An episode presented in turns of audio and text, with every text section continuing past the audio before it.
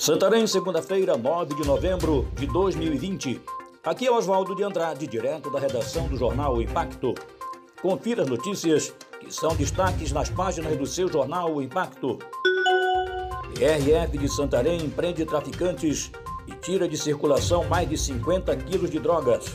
No domingo, dia 8, por volta das 17 horas e 25 minutos, a equipe da Polícia Rodoviária Federal de Santarém realizava fiscalização na BR-163, no trecho do município de Belterra, quando avistou o veículo Renault cor prata, placa NAF 3E36, conduzido por Felipe Félix Araújo. Na abordagem, os policiais encontraram em um compartimento preparado no porta-mala do veículo 50 tabletes de substância aparentando ser pasta base de cocaína, totalizando aproximadamente 52 quilos.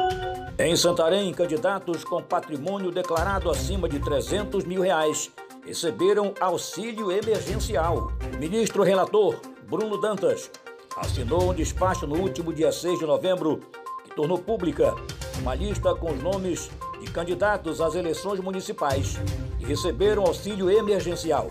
Divulgada pelo TCU em sua página eletrônica, constam a lista cerca de quase 11 mil nomes pertencentes àqueles que declararam patrimônio igual ou superior a 300 mil reais. O mais impressionante é que, segundo a lista, alguns candidatos possuem patrimônio declarado de até um milhão de reais.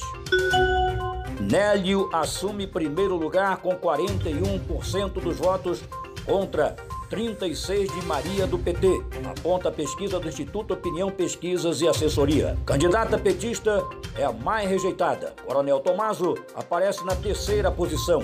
O candidato Nélio Aguiar tem 41% das intenções de votos válidos em Santarém, contra 36,6% da candidata do PT Maria do Carmo.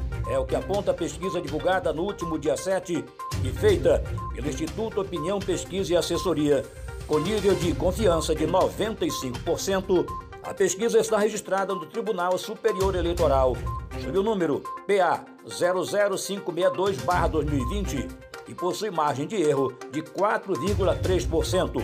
O Instituto Opinião, Pesquisa e Assessoria entrevistou 600 eleitores entre os dias 4 e 6 de novembro.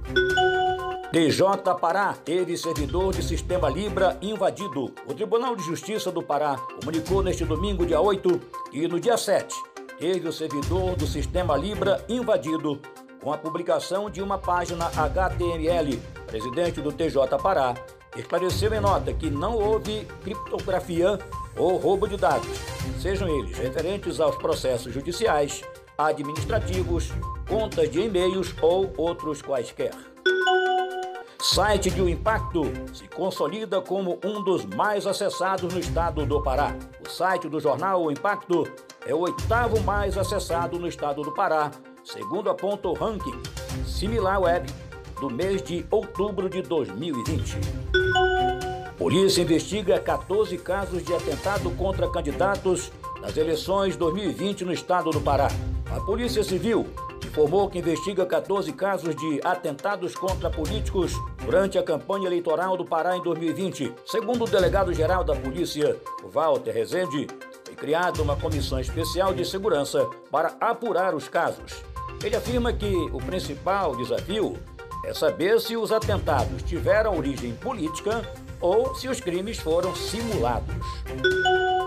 Governo do Pará envia suporte de alimentos e água ao estado do Amapá. O governador Helder Barbalho acompanhou a logística de envio das mil cestas de alimentos e de água para o estado do Amapá.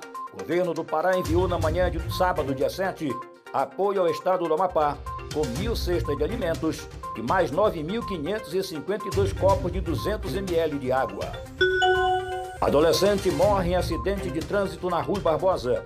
Vítima de 14 anos identificada como Evelyn Rebelo Santos, estava como passageira em uma motocicleta modelo Honda Bros 160 quando foi atingida por um ônibus do transporte coletivo de passageiros na esquina da Avenida Rui Barbosa com a travessa Barjona de Miranda, no bairro da Aldeia, em Santarém. Para mais notícias, acesse www.impacto.com.br. Até a próxima e muito obrigado.